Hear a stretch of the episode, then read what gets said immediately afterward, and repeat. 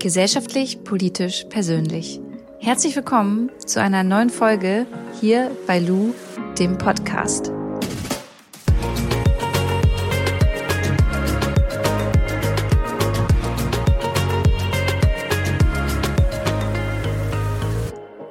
Ich freue mich total, euch heute diese neue Folge vorstellen zu dürfen und habe sie ehrlich gesagt selbst nicht nochmal gehört, nachdem ich sie aufgenommen habe. Das mache ich normalerweise, aber ich war so nachhaltig begeistert von diesem Interview, dass ich das total vergessen habe und mir dann mein Podcast-Produzent das Feedback gegeben hat, ey Lou, so ein schönes Interview, man spürt richtig, wie krass ihr auf einer Wellenlänge seid. Und das hat mich dann gleich nochmal berührt.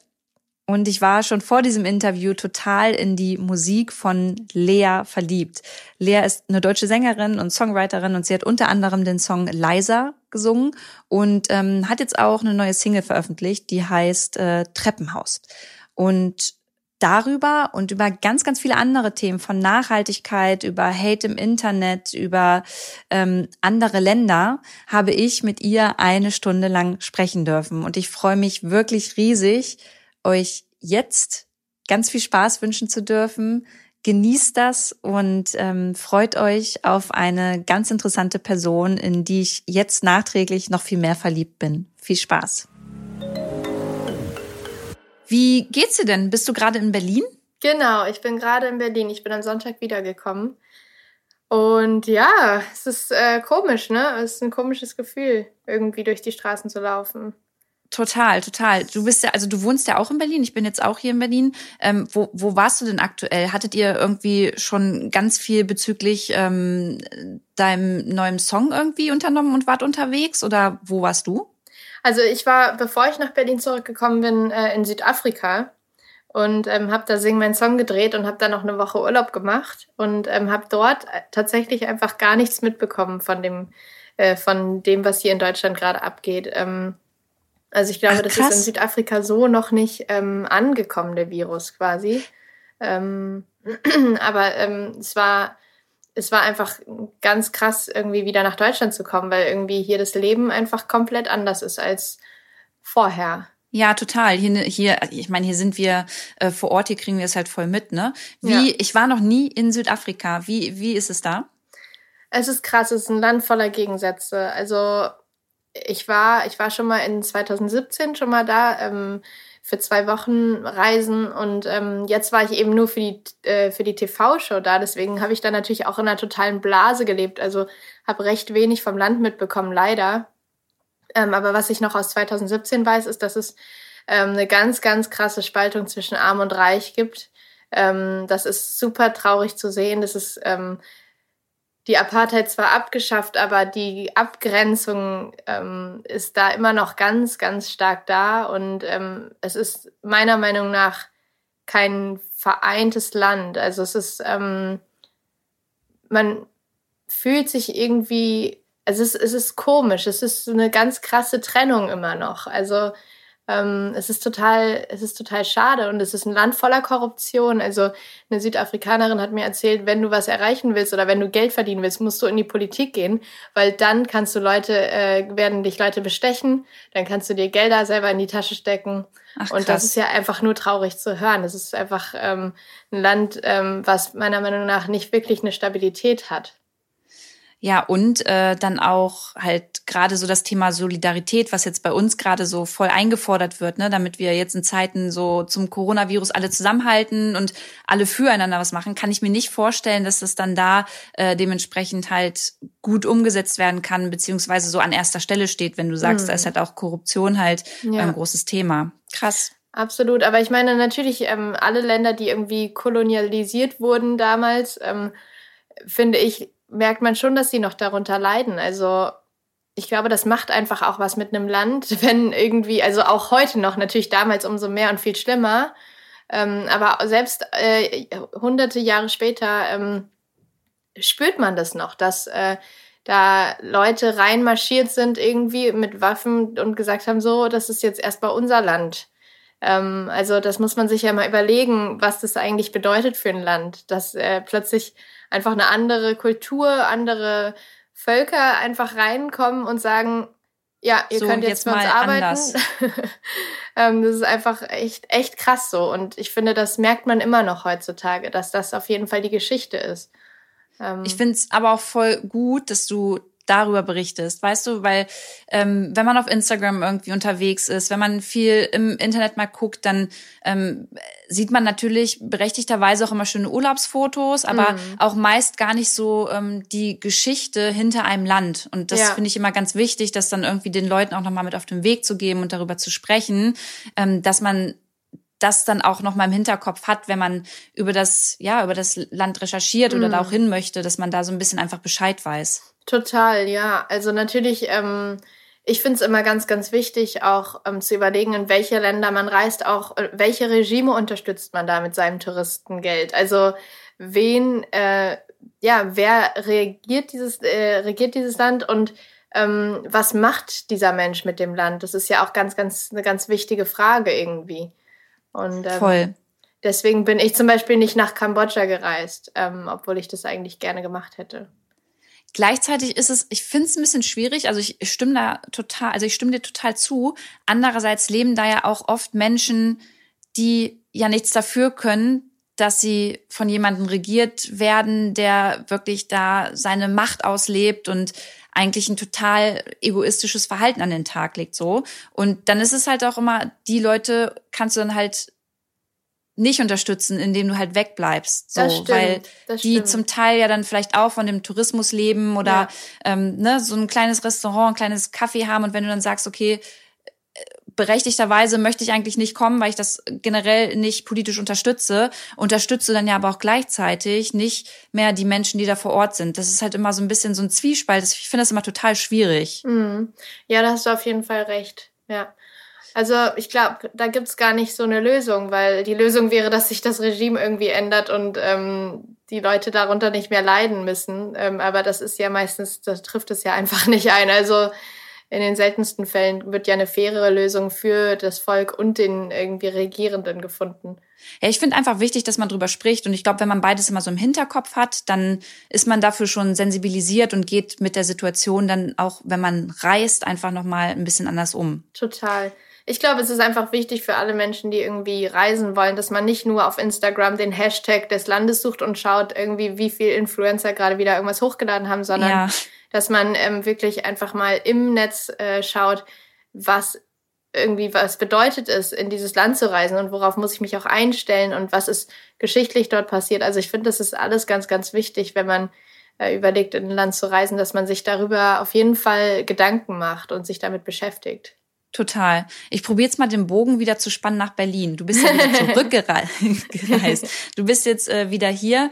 Ähm, wie wirkt sich aktuell das Thema Coronavirus auf dich als Künstlerin, als Musikerin aus? Also äh, sind bei dir Sachen jetzt erstmal abgesagt? Wie machst du das mit deinem ähm, neuen Album? Also wie, wie verhält sich dein Alltag da gerade und auch dein Berufsleben? Also für freiwillige Berufler, also ist ja sowieso gerade schwierig. Dass, ähm, ich glaube, da ist meine Branche auf jeden Fall auch sehr krass davon betroffen. Es gibt, glaube ich, Branchen, die sind noch viel krasser davon betroffen, aber ähm, ich glaube generell ähm, für freiberufliche Menschen ist es generell ja super, super schwierig gerade. Bei mir wirkt sich das ähm, ganz konkret darauf aus, dass ich ähm, eigentlich mein drittes Album gerade fertig machen muss, aber alle Studios zu haben und äh, jeder gerade Quarantäne macht. Das heißt, ähm, ich muss mir jetzt sozusagen eine Notfalllösung einfallen lassen, wie ich noch die letzten Songs aufnehmen kann. Ähm, von Hast zu Hause du die schon aus. oder, oder bist du da noch am, äh, am Grübeln, wie du das machst? Ähm, es gibt Möglichkeiten tatsächlich übers Netz, dass mein Produzent ähm, sich online auf meinen Computer einloggt. Das klingt erstmal, als würde er mich hacken. Ich glaube, so in der Richtung ist es auch. Nur, dass ich es erlaube. Und ähm, es ist dann so, dass er Zugriff auf meinen Computer hat. Ich habe äh, so ein ganz, ganz billiges Mikro hier ähm, mal vor Ewigkeiten mir mal gekauft. Ähm, er meinte aber, das äh, würde damit schon funktionieren. Ich stelle mir ein Mikrofon auf, ähm, brauche ein Interface, so heißt das, und brauche Cubase, das ist das Programm, womit man aufnehmen kann, eins der Programme. Und ähm, er kann dann sozusagen auf mein Programm zugreifen und kann alle Einstellungen machen. Und ich muss im Prinzip das einfach nur einsingen. Aber das klingt jetzt, glaube ich, noch leichter, als es am Ende sein wird. Also ich bin selber, stehe noch vor einem großen Fragezeichen. Oh, bin ich aber das finde ich halt so spannend und das ist auch gerade so generell in Deutschland ja spannend anzuschauen, dass in der Not wird man halt auch irgendwie erfinderisch. So, also man man merkt jetzt voll, es gibt halt für alles oder für viele Dinge zumindest Lösungen, auch ähm, gerade so im digitalen Bereich, dass mhm. man halt mhm. sieht, okay, da, da sind auch Chancen da und man kann das auch anders machen und ja, er findet sich noch mal ganz neu in, in seinem Beruf, in seinem Alltag, in den Strukturen, die man so hat, finde ich. Ja, ja. Das stimmt. Man muss jetzt experimentieren. Also man kommt irgendwie nicht drum herum. Ähm, was für uns Künstler, glaube ich, gerade ziemlich ähm, ja, traurig ist, dass halt alle irgendwie Konzerte in der nächsten Zeit abgesagt äh, werden. Ähm, ob das jetzt meine ganzen Festivals im Sommer betrifft oder nicht, das weiß ich noch nicht. Aber so wie sich's gerade anfühlt, sehe ich da eigentlich, weiß ich nicht, vorsichtig gesagt, keine wirkliche ähm, ja, Lösung oder ähm, ja, keiner weiß es halt hundertprozentig. Du kannst ja. jetzt ja auch nicht, also ich kann halt auch voll verstehen, ich meine, wenn ihr das jetzt absagt und dann heißt es aber in ein paar Monaten, ja, okay, ein paar äh, Festivals äh, dürfen gespielt werden, dann ist es halt auch ärgerlich irgendwo, ne? Mhm. Also wir sagen sozusagen erst dann ab, wenn wir wirklich konkret von dem Veranstalter vor Ort ähm, die Absage bekommen, weil ähm, letztendlich muss der Veranstalter, der das Festival veranstaltet, der muss das absagen. Und daraufhin können wir dann den Menschen sagen, dass es abgesagt wurde. Also es ist alles gerade noch, ich glaube, jeder schaut gerade einfach, wie die Lage sich entwickelt. Ich glaube, niemand kann es bisher vorhersehen, was in sechs Wochen ist. Ich sehe da jetzt, wie es momentan ist, glaube ich, keine Möglichkeit, dass man in sechs Wochen schon ein Festival spielt oder auch in zwei, drei Monaten nicht. Aber das wird das man wirklich von Tag zu Tag oder Woche zu Woche ähm, entscheiden müssen das dürfen dann auch nicht wir entscheiden. Also das ist nicht so, dass wir Künstler dann sagen, nee, das spielen wir jetzt nicht, weil wir das nicht wollen oder weil wir lieber in Quarantäne sind. Das ist überhaupt nicht der Fall, sondern das ist wirklich dann von ganz, ganz oben äh, eine also quasi ja eine Aufforderung oder halt auch ein Gesetz dann eben. Also es, man würde sich dann strafbar machen, wenn man es trotzdem spielen würde. Ähm, von ganz oben dann gesagt, okay, ihr dürft es nicht spielen. Aber ihr habt ja jetzt gerade auch äh, eine coole Möglichkeit gefunden unter euch äh, Musikern, ähm, wie ihr euren Fans trotzdem so den, den Tag versüßt. Ne? Ihr habt doch so ein, so ein ähm, Instagram-Konzert gemacht. Genau. Ich glaube Sonntag, oder? Ja, genau. Wir haben ähm, uns spontan mit ein paar Freunden, Musikerfreunden zusammengefunden und haben alle gesagt so, ey, das ist doch gerade so doof irgendwie ähm, so viele Touren sind ausgefallen und so viele Leute müssen eh zu Hause bleiben, aber eben auch das Konzert äh, kann nicht stattfinden. Lass uns doch einfach irgendwie ähm, jeder für sich im Wohnzimmer treffen und cool. ähm, alle einfach live dazuschalten. Und es hat so krass Spaß gemacht. Also es waren am Ende 60.000 Leute gleichzeitig, die zugeschaut haben. Also so viele Menschen hatte ich noch nie in meinem Wohnzimmer. Und es war echt spannend. Also wir waren richtig aufgeregt alle. 60.000, also ich habe ähm, das allergrößte, was ich jemals gespielt habe, war äh, auch ein Festival mit anderen Künstlern mit 30.000 Leuten. Mit 30.000? Mm. Das hört sich schon krass an. Wie das ist das war, so? Das war schon richtig krass. Aber 60, wenn man dann weiß, 60.000 Leute sitzen gerade am äh, Handy und schauen mir gerade live zu, was ich mache, das war schon mega krass. Wie ist denn so dieses Gefühl? Ich meine, ähm, vor, vor deinem Handybildschirm siehst du die Leute ja nicht, ne? Da weißt du nur, dass sie da sind. Aber ja. wie war das für dich, dann zu wissen, okay, ich bin jetzt hier auf der Bühne vor 30.000 Menschen? Ist das, hast du dann, ist das so wie, wie kann man sich das vorstellen? Adrenalin? Kriegt man dann Gänsehaut? Also wie ist das? Es ist auf jeden Fall mit nichts zu vergleichen. Also ich habe sowas vorher auch noch nie erlebt. Also generell auf eine Bühne gehen ist, ähm, ich glaube, das kennt vielleicht jeder, wenn man in der Schule irgendwas aufführen musste oder vor der Klasse irgendwas reden musste. Das finde ich hat schon was davon, dieses vor anderen was machen, wo alle anderen einen anschauen. Gott, ähm, da fange ich immer an zu schwitzen. Also da werde ich eher nervös und bin super aufgeregt. Das war für mich auch ganz schlimm früher tatsächlich. Also ich mochte das gar nicht, wirklich nicht. Ähm, ich fand das ganz, ganz schrecklich. Und ähm, für mich ist es aber, wenn ich meine eigene Musik machen kann und sozusagen so sicher bin in dem, was ich tue, dann äh, macht es mir unglaublich viel Spaß. Ich glaube, es kommt wirklich darauf an, dass ich einfach so viel Freude an der Musik habe, anders als dann früher in der Schule irgendwas vorzutragen.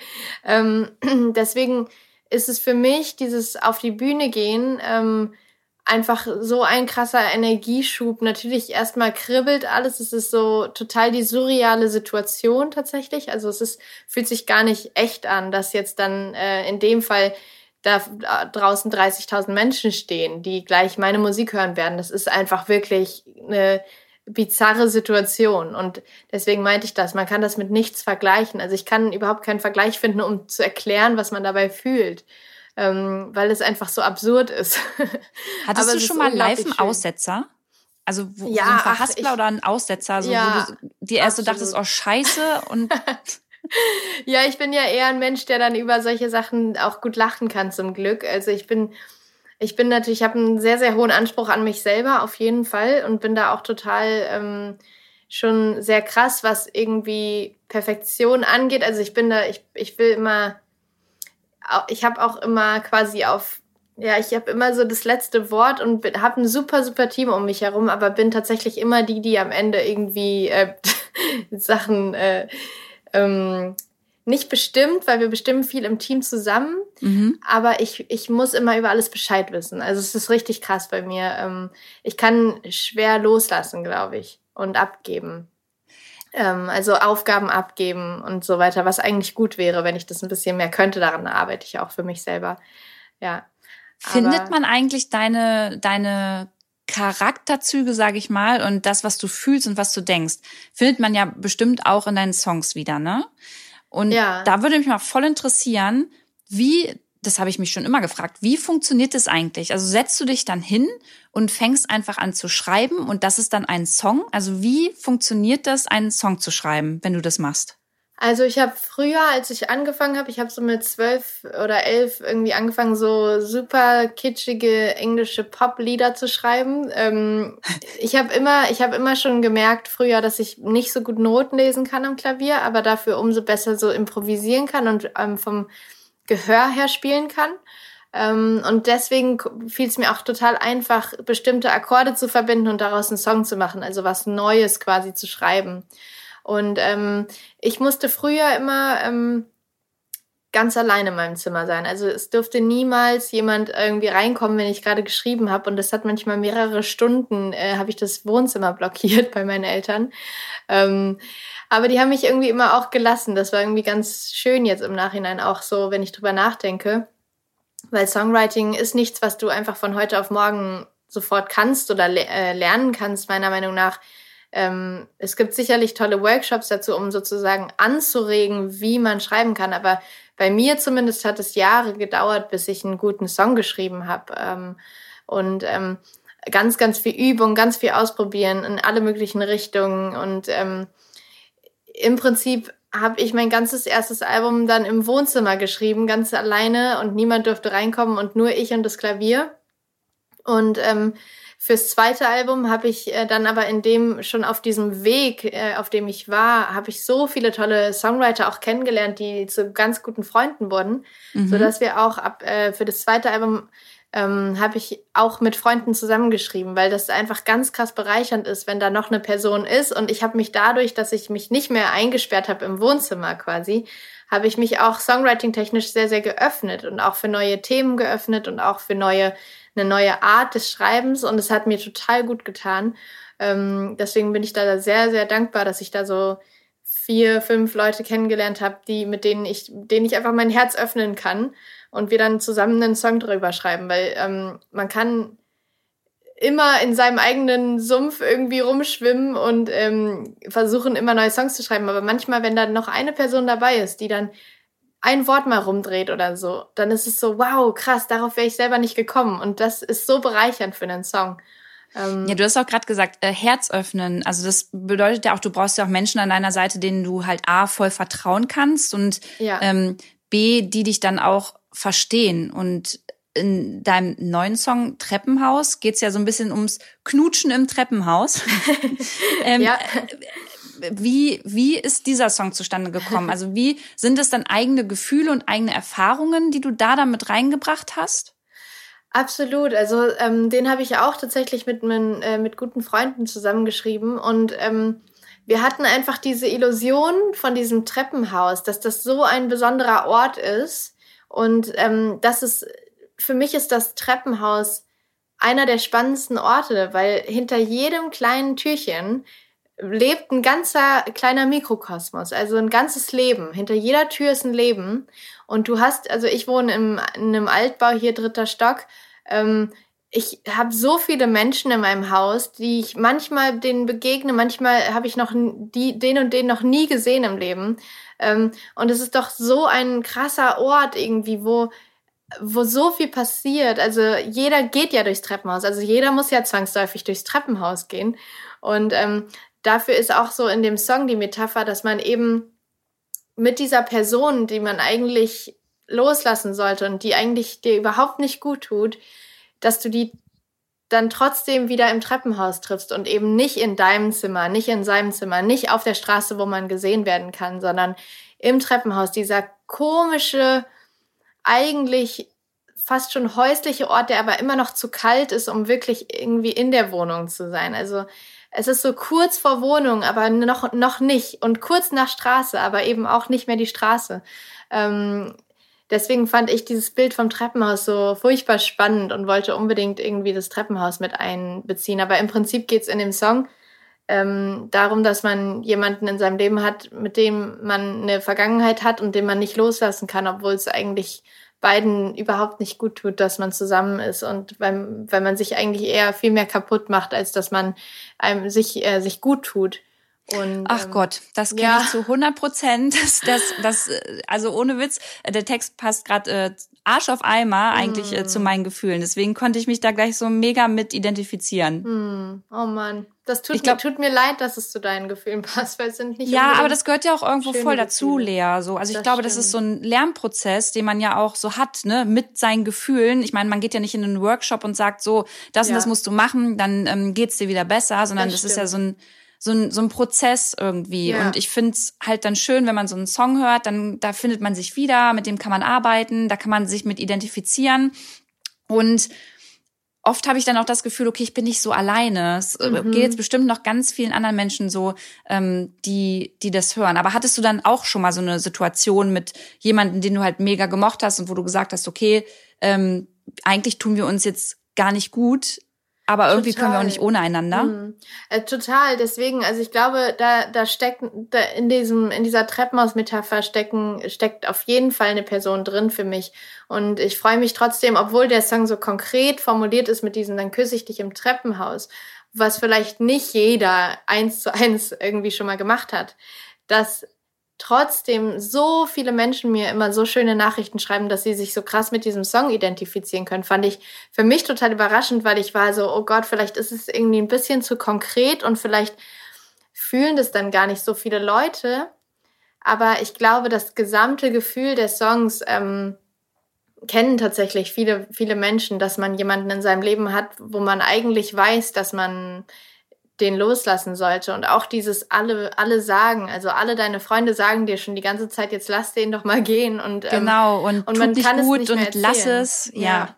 Und ja. es ist ähm, auf jeden Fall auch viel aus meinem Leben. Also ähm, absolut. Ich, ich nutze eben die Musik immer dafür, dass ich auch meine Gefühle irgendwie verarbeite, so ein bisschen wie Tagebuch schreiben wo vielleicht andere ähm, abends sich das Buch nehmen und äh, die Gefühle aufschreiben, so schreibe ich das dann in meine Songs rein. Und ähm, für mich ist es irgendwie das Krasseste, dass sich so viele Leute damit identifizieren können und dass ähm, sich so viele in meinen Liedern wiederfinden, weil genau das wünsche ich mir, dass man nicht nur denkt, ach, das ist Treppenhaus von Lea, sondern einfach, das ist irgendwie der Song, der gerade meine Gefühle ausdrückt. Das ist so das größte Kompliment für mich, was ich bekommen kann.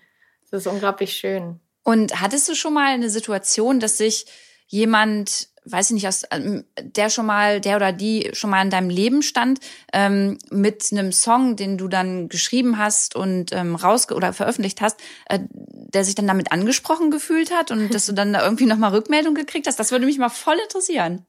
Ja, also doch, das passiert natürlich schon ähm, manchmal. Nein, ähm, es ist tatsächlich lustig, weil man ich, ich schreibe die Songs natürlich nicht für die vergangenen Lieben, sondern ich schreibe die für mich, damit ich irgendwie ähm, wieder zu mir finde.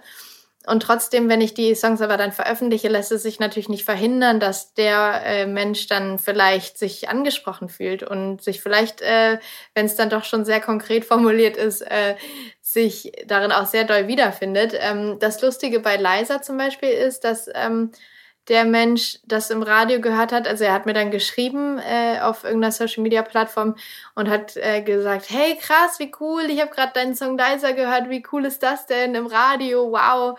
Und äh, ich war so, ah ja, cool. und dachte mir so, krass, du hast es jetzt immer noch nicht gecheckt, dass der Song über dich ist. Ach und krass. Vor allem bei Leiser ist es natürlich das Lustigste, weil ähm, so der Song geht ja darum, dass äh, Ich meine, ich deutlicher geht's ja auch nicht, ihm. ne? Ja, genau. Und dass, äh, dass er nur von sich redet und auch dann hat er wieder nicht gemerkt, dass ich so gefühlt habe. Also das fand ich ganz spannend auch zu hören, dass er eben sich nicht darin wiedererkannt hat, weil er so doll mit sich selber beschäftigt war. Das sage ich ja auch im Song, so, so dass, äh, dass er immer nur in seiner Welt war und nur von sich geredet hat, dass auch er dann selbst, als er den Song gehört hat, das nicht auf sich projiziert hat, weil er wahrscheinlich auch die Situation ganz anders eingeschätzt hat. Was ich auch wieder spannend fand, weil natürlich gibt's immer mehrere Blickwinkel. Ich erzähle natürlich aus meinem Blickwinkel. Das ist mir auch völlig klar, dass ich natürlich nicht was Generelles erzähle, sondern meine Gefühle dazu. Und ähm, umso lustiger zu hören, dass er es auf jeden Fall nicht verstanden hat, dass das äh, ein Song über ihn war. Aber ich war auch ganz froh, weil was, äh, was sagt man dann? Irgendwie, das ist jetzt kein besonders schmeichelhafter Song für ihn. Ähm, und wenn er dann gefragt hätte, ist das über mich, dann hätte ich irgendwie. Was hätte man dann, ja. Ja, was sagst du dann? So, ja. und äh, so denke ich über dich. äh, Wäre irgendwie wahrscheinlich unangenehmer geworden, äh, wenn er sich tatsächlich erkannt hätte. Von daher Aber letztendlich ja vielleicht dann auch die Situation ganz gut für dich, dass du nochmal dann gemerkt hast, okay, das ist eigentlich nochmal die Bestätigung, dass das richtig war. Also nicht den Song jetzt an sich zu veröffentlichen, sondern äh, richtig war, so die Gefühle in die Richtung zu lenken und zu merken, okay, ich bin bin da irgendwie stiller in der Beziehung geworden und du hast immer dein eigenes Ding gemacht. Also Genau. war ich damit einfach unglücklich. Ja, ja.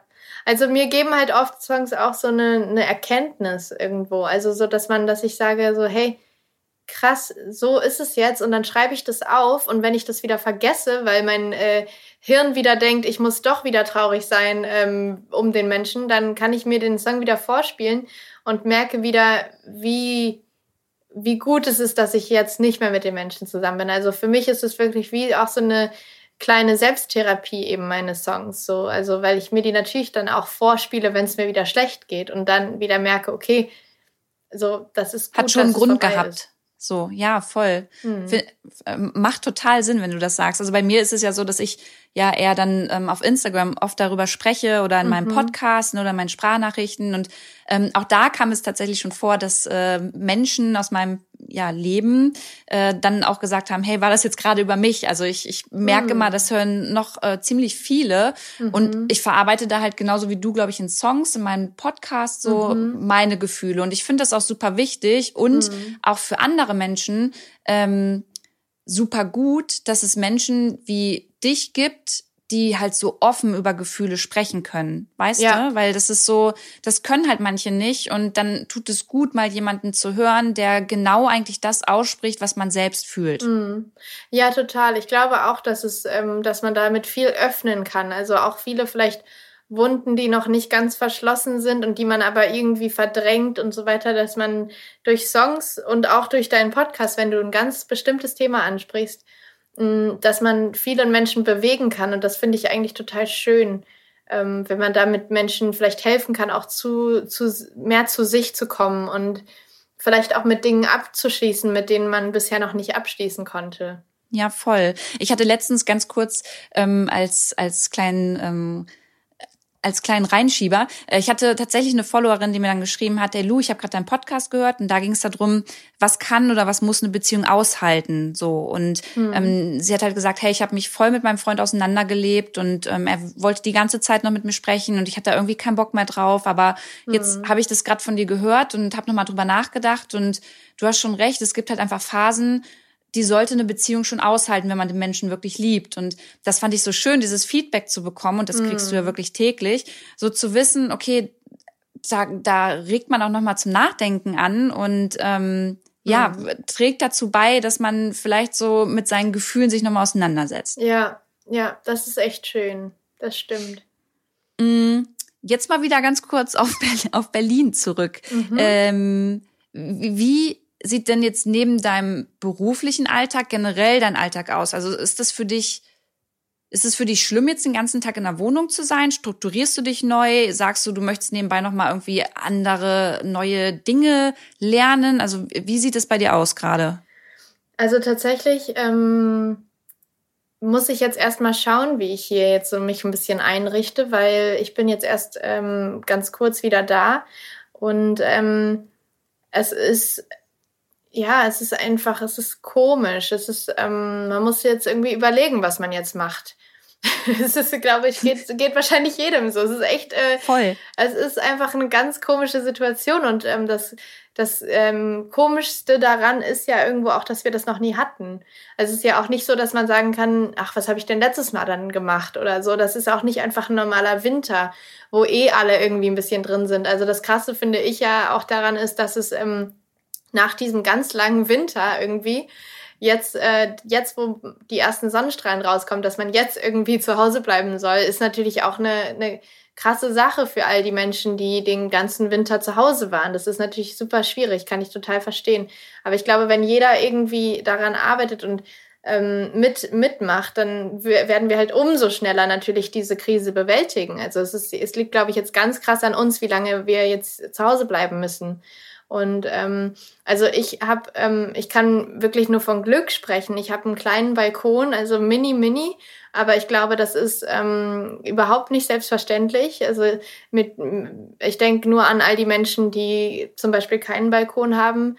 Ähm, das Ausblick auf dem Hof, kein ja. Licht so richtig, ja voll. Ja, genau, also ähm, ich versuche auf jeden Fall ähm, eine Struktur in den Tag reinzubringen, eben dann nicht irgendwie bis zwölf schlafen oder so, sondern mir einen Wecker stellen, ähm, meine ganz normale ähm, ja, irgendwie mein morgendliches Ritual sowieso zu machen. Also ich mache mir immer irgendwie so mein Müsli auf sehr komplizierte Art und Weise mit so 20 verschiedenen Zutaten. Das immer so. Ach, das erklär mal kurz. Also komplizierte Art und Weise heißt ja. nicht, da kommt nur ein bisschen Apfel äh, und Haferflocken rein?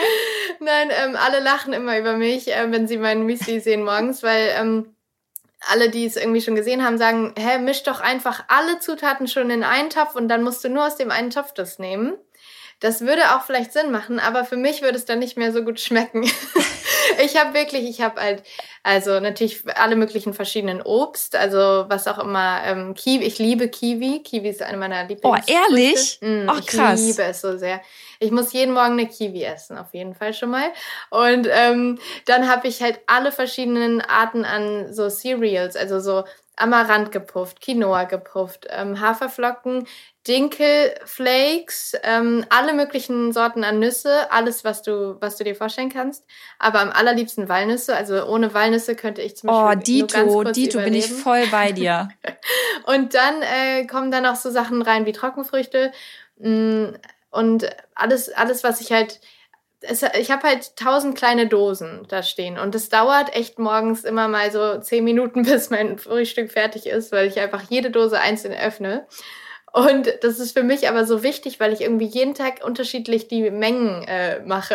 das klingt, klingt mega strange, aber es ist für mich. Das klingt, als bräuchtest du auf jeden Fall eine eigene Müsli-Show am Morgen. Ja, eigentlich schon. Voll, total. Und das klingt auf jeden Fall auch so, als müsste ich mich mal offiziell bei dir einladen, weil Unbedingt. das würde ich ganz gerne mal testen. Unbedingt. Sobald, äh, Sobald wir wieder, wieder alle geht. raus dürfen. Voll. Bist also, du wenn du so viel zu meinem Frühstück eingeladen. Ja, super Leas gerne. Müsli, Müsli-Frühstück. Finde ich sehr gut. Lea und du, ja. das, das hört sich gut an. Ja, ähm, wenn du jetzt so viele Sachen zu Hause ähm, hast, also ne, verschiedene äh, Obstsorten, Nüsse und so weiter, mh, mm, wo gehst du das auf, einkaufen? Wie gehst du das einkaufen? Und wie wichtig ist dir generell das Thema Nachhaltigkeit? Sag nochmal die erste Frage. Ich habe also gerade akustisch nicht. Genau. Ach, wo? wo? Wo gehst du einkaufen? Ah, ja. Wie gehst du einkaufen? Mhm. Und wie wichtig ist dir Nachhaltigkeit?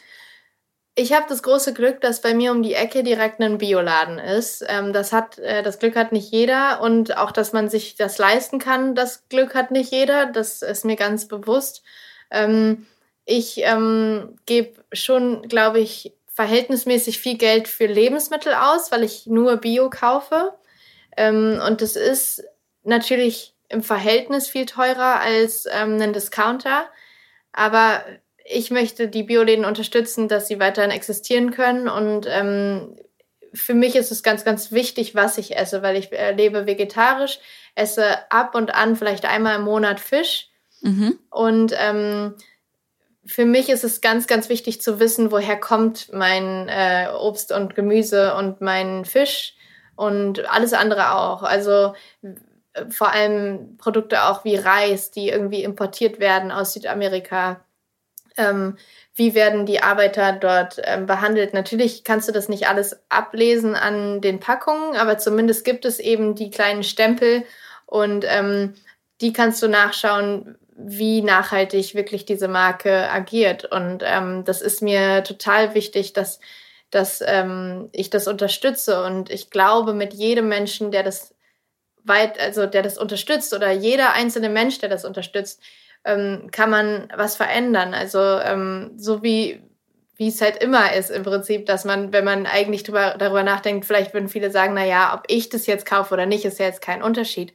Aber wenn jeder so denkt, dann gibt's keine Veränderung. Aber wenn jeder Richtig, denken genau. würde, aber ich kann ja was Minimales, ganz, ganz Kleines verändern. Und wenn jeder Mensch diese Einstellung hätte, dann würde sich die Welt ja total schnell verändern können. Und ähm, deswegen ist mir das total wichtig, woher meine, meine Lebensmittelprodukte ähm, stammen. Aber genauso versuche ich, dass mein Kleiderschrank zum Beispiel nicht jede Woche irgendwie sich neu füllt, sondern dass ich schaue, ich, ich kaufe ganz viel Secondhand ein, wenn ich Sachen neu brauche, habe aber auch zum Beispiel mega viel geerbt von meiner großen Schwester und solche Sachen. Also ich habe generell. Das ist natürlich Leben, praktisch, wenn du ja. eine große Schwester hast, die dir dann ihre Klamotten äh, weitergibt. Das also ist sehr gut. Ich habe im Teenageralter ohne Witz mir nie Klamotten gekauft, weil wir sind zwei Jahre außen, eineinhalb Jahre auseinander und ähm, ich bin in alles reingewachsen, was sie äh, nicht mehr, wo sie nicht mehr reingepasst hat im Prinzip. Also vor allem in dieser Wachstumsphase, ähm, wo beide ja noch äh,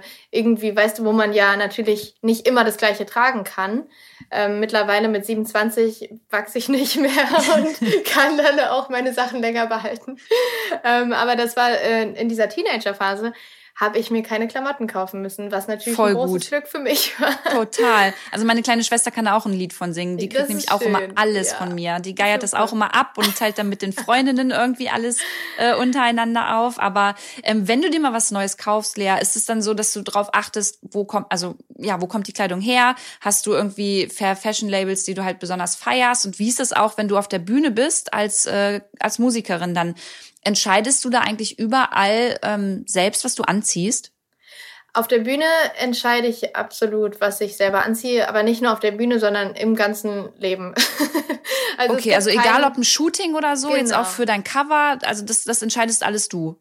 Das entscheide ich ähm, alles. Ich arbeite zum Beispiel für Shootings, wirklich, wo es ähm, um zum Beispiel wirklich ein Albumcover geht. Da ähm, arbeite ich teilweise mit Stylistinnen zusammen. Mhm und ähm, was ganz praktisch ist, meine Schwester ist auch Stylistin, ähm, die hat Modedesign studiert und studiert ja, freie Kunst und äh, die ist wirklich mein schon lebenslang meine Stylistin irgendwie. Die ist ähm, die hat so doll ein Gespür dafür, was ich gerne mag und was ich äh, nicht trage und ähm, das ist natürlich unter Schwestern eh nochmal schön, weil wir uns einfach so krass gut kennen und sie ist so der wichtigste Mensch in meinem Leben. Ähm, aber generell äh, auf der Bühne und generell ist es natürlich, ich, ich, ich glaube, ich wachse da auch gerade so rein in diese Frage der Verantwortung auch. Ähm, ich glaube, das kann man nicht einfach von heute auf morgen plötzlich ähm, alles wissen, wie man damit umgeht. Ähm, ich habe auch noch irgendwie vor einem Jahr nicht nachhaltige Marken ganz nicht offensichtlich getragen, also nicht offensichtlich Werbung für die gemacht oder auch nichts, nicht jetzt bezahlte Werbung, gar nicht, sondern ich habe es einfach getragen mhm. ähm, und bin zum Beispiel aber dieses Jahr jetzt schon, also seit ein paar, paar Monaten, viel mehr plötzlich so mit diesem, ich glaube, dieser Gedanke muss einfach für dich, ähm, der muss zu dir kommen durch irgendwas, dass dich jemand darauf aufmerksam macht oder ähm, dass du was siehst auf Instagram. Ähm, dieser Gedanke ist für mich jetzt erst in den letzten Monaten gekommen. Ähm, Aber das ist doch ein Prozess, das Leute, ist ja ganz normal. Genau, ja, absolut, ist ein langer Prozess. Also, dass, dass du auch diese Verantwortung spürst und sagst, du bist ein Vorbild. Weil erstmal, ich bin ja für mich einfach nur Lea. Und ähm, das hoffe ich auch, dass es einfach so bleibt. Also, dass ich mich nicht irgendwie verändere oder mich nicht anders fühle. Ähm, aber mir wird bewusst, dass Leute sich daran orientieren, was ich mache, was ich trage, wie ich Dinge vermittel, was ich, was ich für Meinungen habe. Und das ist für mich auf jeden Fall was, wo ich gerne ein gutes Vorbild sein möchte, weil ich ähm, glaube, dass es eine absolut wichtige eine wichtige Sache ist, dass ich mit dass ich meine Werte gut vermittel quasi, die ich ja sowieso habe. Das finde ich ähm, ist ein schöner Ansatz mhm. so an sich. Glaubst du, dass dich das vielleicht aber auch irgendwann mal unter Druck setzen könnte? Also ich merke das bei mir. Ähm, ich probiere auch, ich, ich weiß auch um meine Reichweite und probiere da wirklich immer sehr verantwortungsvoll und ähm, vorbildlich mit umzugehen. Aber manchmal gibt es halt auch Dinge, wo ich einfach nur Lu bin, wo ich zum Beispiel, äh, letztens habe ich jetzt einen äh, Wein abends getrunken und habe den ähm, im, im Livestream habe ich Wein getrunken, ein Glas. Ja. Und danach habe ich auch gleich ganz viele Nachrichten bekommen, die gesagt haben, Mensch, Lu, es ist super unverantwortlich, hier gucken junge Leute zu und ah, ähm, das das steigert vielleicht äh, so das Gefühl, man muss jetzt abends einen Wein trinken, besonders in der Corona-Zeit und ähm, ja, erst danach habe ich mich damit beschäftigt und kann das auch eigentlich total nachvollziehen. Andererseits ähm, trinke ich wirklich mal, also selten, aber wenn, dann trinke ich halt mal gerne einen Wein abends und ähm, dann ist halt die Frage, verstecke ich das extra auf Instagram oder bleibe ich dann doch die hundertprozentige Lu? Also weißt du, was ich mhm, meine? Mm. Glaubst du, dass auch du da mal in so eine Situation kommen könntest, die dich mal unter Druck setzt irgendwie? Bestimmt. Ich glaube, das ist fast gar nicht zu verhindern, weil am Ende, ähm, ja, das klingt so platt und blöd, aber am Ende sind wir ja alle Menschen und ähm, es ist einfach die Frage, läuft, es ist, glaube ich, es ist, glaube ich, wichtig, dass man ein gesundes Mittelmaß findet. Und ich verstehe, ich verstehe das, ähm, dass die Leute da bei dir vielleicht mit dem Wein irgendwie sagen, das ist ein, kein gutes Vorbild. Und trotzdem, wie du meintest, du bist irgendwie Lou, du bist erwachsen, ähm, natürlich hast du nicht in deinem Stream gesagt, ähm, so, ihr 14-Jährigen, wer kann am schnellsten eine Flasche Wein exen? Also das nee, wäre also ich habe keine Challenge draus gemacht, tatsächlich. genau. Und ich finde, da muss man noch ein bisschen differenzieren. Also ähm, generell ist, haben wir ja schon auch so eine Zeigefingergesellschaft, wo viel gejudged wird, sehr, sehr viel ähm, über andere gewer äh, gewertet. Also man wird einfach verurteilt, egal im Prinzip, was man macht. Es klingt jetzt sehr hart, aber es ist einfach so. Also ich, ich merke das auch an mir, dass ich Menschen in Schubladen stecke und dass ich urteile, obwohl ich sie nicht kenne. Und ich versuche das auch abzulegen und ich versuche das nicht zu machen, aber ich mache es halt meistens trotzdem und erwische mich. Ja, automatisch, ne? Ich auch, total. Ja.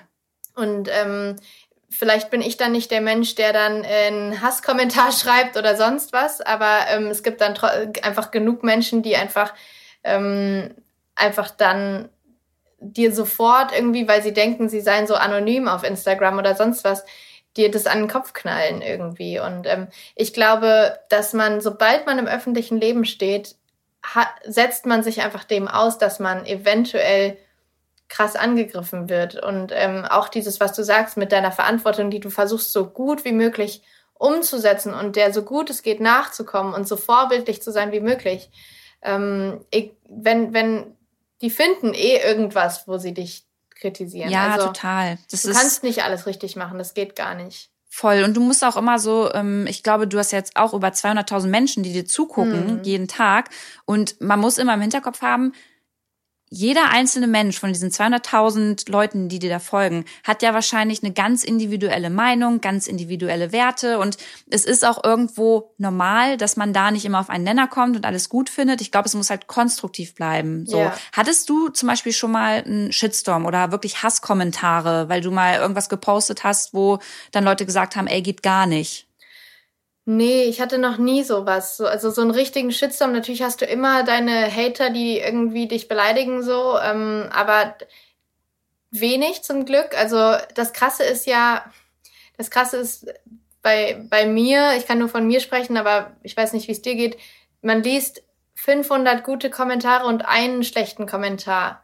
Und der und zieht dich runter. Der, der beschäftigt dich für Tage. Und das ist so traurig eigentlich. Also ich kann wirklich von Glück sprechen, dass ähm, ich wenig Shitstorm, also beziehungsweise keinen Shitstorm, in, in dem, dass es wirklich eine größere Masse war oder so, ähm, in meinem Leben bekommen habe. Aber wenn ich mich mit dir vergleiche, du bist halt super politisch zum Beispiel und da, ähm, das finde ich unglaublich bewundernswert, weil du traust dich das.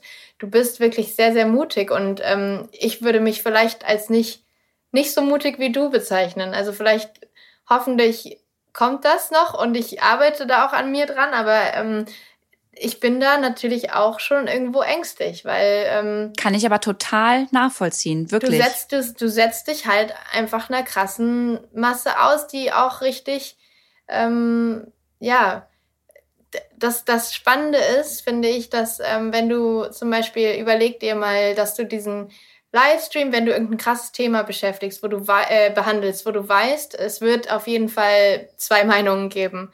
Ähm, stell dir vor, du würdest das auf einer Bühne machen. Ich bin mir sicher, dass irgendwie 80 Prozent der Menschen, die dich damit ausbuhen auf Instagram, die würden dir Klappe halten, weil sie sich das nicht trauen würden, wenn sie dir in die Augen schauen. Total, müssten. ja. Das ist Und doch das ist voll halt das so. Krasse. Man setzt sich heutzutage auf äh, Social Media so einer krassen Masse aus, die denkt, sie könnten sich alles erlauben und die denkt, sie dürfen dich, sie haben die Berechtigung, sie dürfen dich äh, beleidigen, nur weil da steht, es gibt einen Kommentierbutton quasi, wo sie ihre Meinung sagen dürfen. Und ähm, vor allem, ich rede überhaupt nicht über die konstruktive Kritik, die ist ja super die hilfreich. ist wichtig. Genau. Ja. Wir wollen uns ja auch alle verbessern quasi, also wir wollen ja lernen.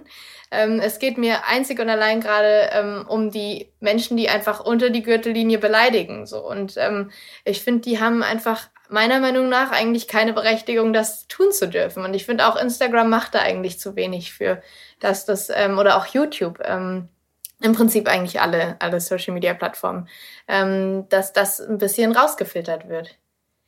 Ja, genau das äh, Thema hatten wir, hatte ich gestern mit einer Freundin, dass wir auch gesagt haben, hey, Instagram macht wirklich wenig. Gerade ja. wenn du da Leute irgendwie meldest und wenn du sagst, ey, ähm, der hat mich beleidigt oder hat da irgendwie eine Hassrede hochgeladen, ähm, da passiert einfach ja, da passiert zu wenig. Das ist ja. auch so ein Thema, das ich halt super gern nochmal angehen möchte. Und wo Instagram sich aber auch ein bisschen sperrt. Also ich habe schon öfter mal probiert, mit denen zu sprechen und habe auch mhm. mal gefragt, können wir mal ein Interview machen? Und da halten die sich immer noch sehr zurück, was mhm. das Thema angeht. Und ich finde, das ist so ein Thema, das muss auch, da muss politisch vielleicht auch mehr gemacht werden und ja. mehr durchgegriffen werden, ähm, weil das ja auch einfach ganz viele junge Menschen betrifft. Und ohne Social Media werden wir auch in Zukunft nicht mehr leben. Ja. Das heißt, wir müssen einen Weg finden, wie auch da dieser Hass ähm, eingegrenzt, beziehungsweise dann auch, ähm, ja, hm. bestraft werden kann. Ja, was ich halt ganz krass finde, wenn ich so zurückdenke, ich bin jetzt 27, als ich ähm, irgendwie in der Pubertät war mit 12, 13, da gab's keine Smartphones, da gab's nur, wenn überhaupt, diese Nokia 3410 Handyklötze. Darauf haben oh, wir ja. Snake, da Snake konntest du Snake drauf spielen. Ja, genau. Und ähm, wenn ich mir jetzt überlege, ich müsste noch mal irgendwie 12, 13, 14 sein in der heutigen Zeit, ich würde es nicht wollen. Ich finde es ganz, ganz äh, bitter, was ähm, schon in dem Alter quasi, wenn, wenn da jemand einen Shitstorm bekommt und man ist noch, man weiß überhaupt nicht, wer man ist, man hat überhaupt keine Sicherheit zu sich selbst. Und ähm, wir hatten natürlich unsere Zickenkriege in der Klasse. Also wir hatten wirklich auch krasse Streits und so weiter, was da irgendwo auch alles dazugehört. Aber das ging nicht über Handy und es ging nicht darum, dass man plötzlich ähm, irgendwo online ähm, beleidigt wurde und online. Genau, das haben wir dann auch nicht irgendwie 20.000 Leute mitgekriegt, sondern genau. vielleicht ein genau. paar aus der Klasse halt genau. halt so, ne? Und dann hat man das auch wieder klären können. Dann hat man sich vielleicht drei Tage gestritten, was äh, total furchtbar war damals. Und am Ende hat man sich wieder vertragen und hat sich in den Armen gelegen. Und es ging alles ähm, überhaupt nicht über genau Social Media und es hatte nur die Reichweite in der Klasse, wie du es gerade gesagt hast. Und ähm, es hatte nicht plötzlich eine Reichweite, dass sich fremde Menschen in irgendwas einmischen, wo sie mit nichts zu tun haben.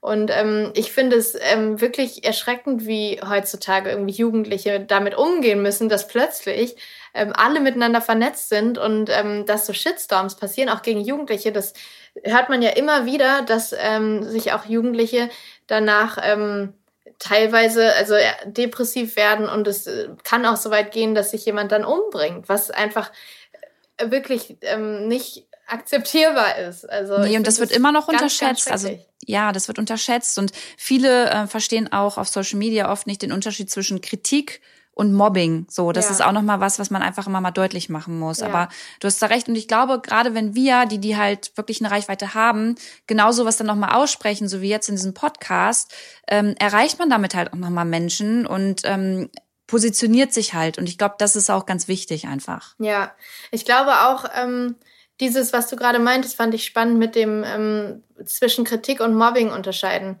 Ähm, ich glaube, ich glaube, viele wissen gar nicht, was ihre Worte auf Social Media auslösen. Ähm, wenn jeder ein bisschen mehr darüber nachdenken würde, was das bedeuten würde. Ich glaube, wenn jeder sich fragen würde, was, was würde ich fühlen, wenn ich meine eigene Nachricht bekommen würde. Ähm, wenn man sich das fragt, bevor man die abschickt, dann wäre, glaube ich, schon vieles anders. Ähm, ja, obwohl oft ja dann auch ähm, so die Aussagen sind, ja, ähm, die Person hat sich halt auf Social Media angemeldet, also muss sie auch damit rechnen, ähm, dass sie hier Gegenwind mhm. bekommt. Also es wird halt so äh, legitimiert, ja. nur weil man online ist, dass man das aushalten muss. Ja. Und das geht halt gar nicht. Ja. Ja, das stimmt. Das wird oft genannt, dass man, ja, du, du entscheidest dich doch für ein öffentliches Leben. Ähm, das ist natürlich so äh, in dem Sinne nicht ganz der Fall, dass man sich dann dafür entscheidet, dass man irgendwie ein Mobbing äh, abbekommt oder Shitstorm oder sonst was. Also total. Ja. Ähm, ich weiß gar nicht, wie ich den Bogen jetzt wieder kriege, Lea. Eigentlich, genau, du hattest vor ein paar Minuten hast du ähm, was gesagt ähm, und meintest so ähm, Thema Umarmung. Und da wollte ich dir mal fragen, freust du dich da eigentlich schon voll drauf? Ich meine, du wirst ja jetzt gerade auch nicht so groß Leute umarmen können und ähm, ja, Händchen halten, vielleicht mal einen Kuss auf die Wange geben. Freust du dich schon auf den Tag, wenn das wieder, wenn einfach offiziell von der Bundesregierung gesagt wird, Leute, ihr könnt jetzt wieder kuscheln, ihr könnt wieder nebeneinander spazieren gehen und ihr könnt euch wieder mhm. knutschen? Na klar, ich glaube, darauf freuen wir uns alle. Ähm, es ist vor allem für mich gerade schwer, meine ganzen Freunde irgendwie nicht sehen zu können, die ich jetzt so lange nicht gesehen habe, weil ich ähm, jetzt gerade lange in Südafrika war und ähm, das ist für mich jetzt schon ein krasser Entzug irgendwie da, ähm, weil ich, weil ich auch ein ganz krasser, also ich, ich brauche diesen Kontakt. Ich, ich muss meine Freunde sehen. Irgendwie, ich muss, ich muss mit denen Zeit verbringen. Und ähm, man kann natürlich FaceTime oder Skypen, ähm, aber es ist dann, es ist einfach nicht das Gleiche. Und, nee, ähm, ist es nicht es ist schon, es ist schon eine harte Zeit, aber ich glaube, ja, wie wir vorhin schon gesagt haben, so je schneller jetzt alle irgendwie sich daran halten, desto schneller werden wir auch wieder ähm, ein Stück weit Normalität zurückgewinnen. Glaube ich auch. Und wir können halt kreativer werden. Und kreativer musst du jetzt auch werden, weil deine Albumveröffentlichung ist ja am 29. Mai, richtig? Ja, so ist es geplant. ja, es ist, ähm, es ist, ich muss tatsächlich in vielerlei Hinsicht kreativ werden, weil ähm, ich eben noch nicht ganz fertig mit, bin mit den Aufnahmen, aber ich glaube, ich werde da ähm, einfach ähm, von zu Hause aus das aufnehmen. Es ist auch die Frage, ähm, ich muss mich noch für ein Cover entscheiden. Es ist so, es sind so viele Fragen, wo man ähm, wäre dieser Virus jetzt nicht da, der einen so einschränkt, hätte ich einfach noch mal mit einem Kumpel Fotos machen können. Mhm. Und ähm, jetzt geht es natürlich nicht. Und jetzt muss ich mal einfach durch, durch mein Archiv gehen und schauen, ähm, gibt es da irgendwas, was sich als Coverfoto eignet? Oder ist bis dahin noch mal die Möglichkeit, dass, ähm, dass das schon gelockert wird, dass man sich äh, wieder sehen kann? Das wissen wir alle nicht, wie lange das anhält. Also ja, theoretisch, Lea, darfst du jetzt gerade aktuell mit also man darf zu zweit ja rausgehen und wenn äh, dein Fotograf oder dein Kumpel dir nicht jetzt zu nahe kommt, sag ich mal, dann darf der mit dir Fotos machen. Ja, also von oder? daher Stimmt. könntest du da noch mal covermäßig kannst du äh, dir schon überlegen, ob ihr das macht. Das geht gerade klar. Das darfst okay. du. Okay, ja, das ist gut zu wissen. Stimmt. Ja, es, ist, es fühlt sich aber einfach alles komisch an und ich denke einfach ganz krass an die ganzen Kleinunternehmer, an die ganzen ähm, Cafés, Restaurants, an oh ja. so viele Menschen, die gerade wirklich Existenzsorgen ähm, haben. Das ist, glaube ich, unvorstellbar, wie hart es jetzt gerade Menschen trifft und wie schnell das auch passiert ist, oder? Also ja, muss, voll. Von heute auf sagen, morgen ich, eigentlich. Ja, dass ich ähm, ich, ich wusste natürlich schon länger vom Virus, weil das ja in China schon lange Thema war.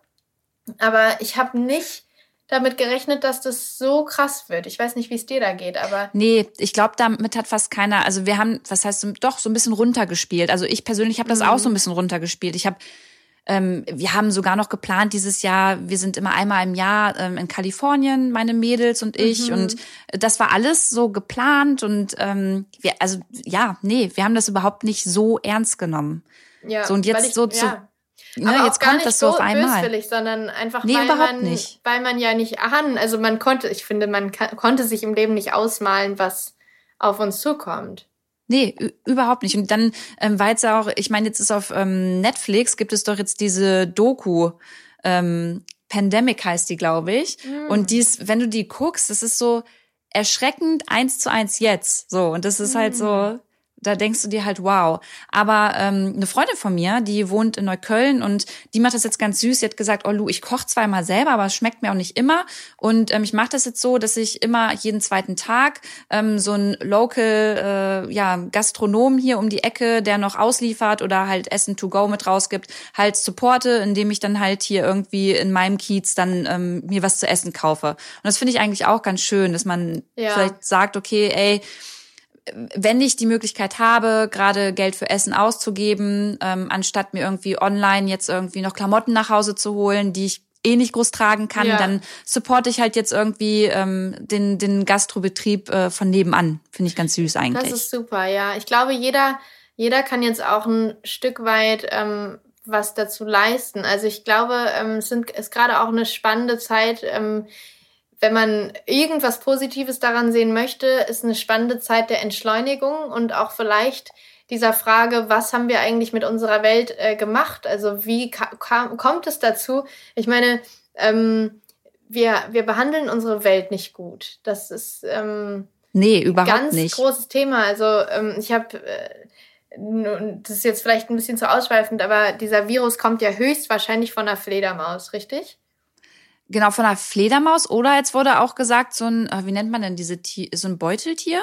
Mm, Fledermaus okay. oder Beuteltier, mm. äh, eins, eins von beiden. Mm. Und ähm, bei dem Beuteltier wurde dann nämlich wieder gesagt, das hat jemand gegessen so und deswegen ist dieser Virus dann übertragen worden. Aber äh, zu 100 Prozent, das ist jetzt alles absolut ohne Gewehr, was ich hier mhm. erzähle. In der Zeitung Le Monde ähm, wurde das total spannend beschrieben, weil dort wird noch von der Fledermaus ausgegangen, aber es ist auch egal, glaube ich, welches Tier, weil die beschreiben, dass wir den Tieren so doll ihren Lebensraum wegnehmen, dadurch, dass wir alles abholzen, überall Städte bauen, dass die Fledermäuse ihre Wälder nicht mehr haben und zwangsläufig, die können gar nichts dafür, zwangsläufig in unseren Obstgärten sitzen, also vielleicht nicht hier in Deutschland, aber da eben, wo der Virus gestartet ist, ähm, in den Obstgärten sitzen der Menschen. Die Menschen essen das Obst, wo die Fledermaus vielleicht ähm, Speichel gelassen hat und bekommen diesen Virus. Also letztendlich lässt es sich schon auch alles darauf schließen, dass wir eben unsere Welt so krass kaputt machen. Das ist halt voll der gute, also das ist voll der gute Impuls, den du reinbringst, weil man da halt nochmal voll drüber nachdenken muss, ne? Dass letztendlich ja. das auch auf unser Verhalten und auf unser Wirtschaften einfach zurückzuführen ist. So. Ja. Und also es ist auf jeden Fall meiner Meinung nach nicht die ähm, Schuld irgendwie von der Fledermaus, weil die kann letztendlich nichts dafür, wenn wir äh, unsere Wälder alle abholzen und ähm, wir den Tieren, generell nicht nur den Fledermäusen, sondern generell eigentlich allen Tieren, allen Wildtieren, ihren Lebensraum wegnehmen. Total. Und dann sind wir voll wieder bei dem Punkt, den du vorhin schon angesprochen hast, dass man einfach achtsam mit seinem eigenen Alltag umgeht, ne, so ein bisschen gewissenhaft ja. Dinge hinterfragt, sich damit mal auseinandersetzt und da ist ja besonders jetzt so die Zeit, die man für zu Hause ist, eigentlich äh, der richtige Zeitpunkt mit ein bisschen Musik von dir und dann kann man sich auf jeden Fall noch ein bisschen was im Internet durchlesen. Ja, genau. So ist es. Lea, das war voll das schöne Gespräch und ja. äh, ich freue mich schon mega auf das Cover. Mal gucken, welches es äh, aufs Album schafft. Wenn du niemanden findest, ich kann sonst auch noch gut Fotos machen, also yes, glaube ich. das ist ja so cool.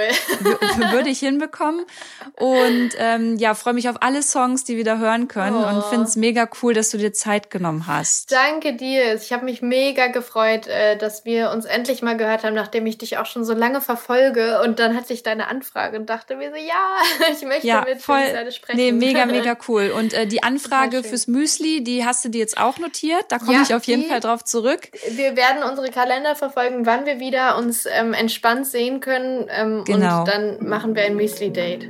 Sehr schön. Lea, ich wünsche dir alles Gute, bleib gesund, äh, viel Spaß Dank. bei deinem nächsten Müsli und ganz viel Erfolg, dass ihr das jetzt hinbekommt ähm, mit den Songs äh, einsingen und ähm, das wird schon. Vielen, vielen, vielen Dank dir. Dir auch ähm, nur das Beste und ähm, ganz viel Gesundheit. Dankeschön. Mach's gut. Mach's gut. Ciao.